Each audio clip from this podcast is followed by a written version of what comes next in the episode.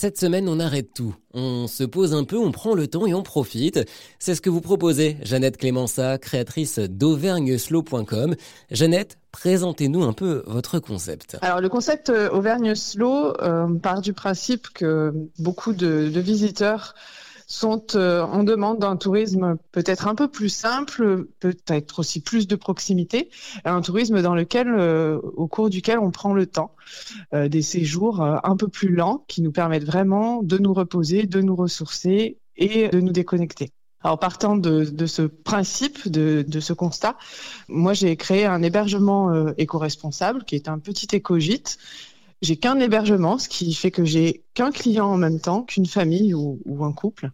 Ça me permet d'avoir un accueil très personnalisé pour cette clientèle-là, à qui je propose également des euh, visites sous une forme un petit peu euh, insolite, un petit peu différente, que j'appelle les écotours et qui sont euh, à la fois des visites culturelles, mais ça peut être aussi sur des thématiques nature et dont le but est de découvrir le territoire de toute proximité euh, du lieu où, où les euh, personnes sont hébergées. Qu'est-ce qui vous a donné euh, envie de vous lancer dans cette aventure-là? Alors comment c'est né? Moi, je suis, je suis dans le tourisme. on va dire, je suis tombée dans la marmite depuis que je suis petite, plus ou moins, parce que je suis née au milieu de la chaîne des volcans d'Auvergne, et c'est vraiment un lieu que j'ai eu envie de promouvoir très tôt. J'ai fait des études dans ce domaine, dans le domaine du tourisme et euh, dans le domaine des langues.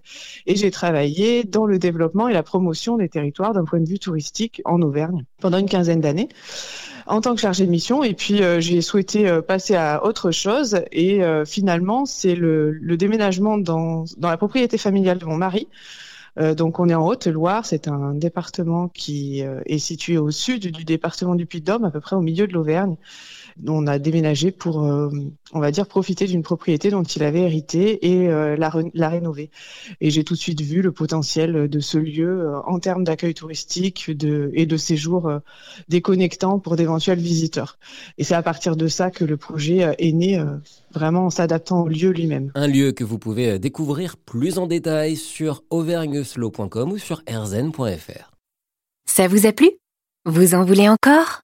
Il y a en ce moment des milliers de podcasts 100% positifs qui vous attendent sur l'application AirZen.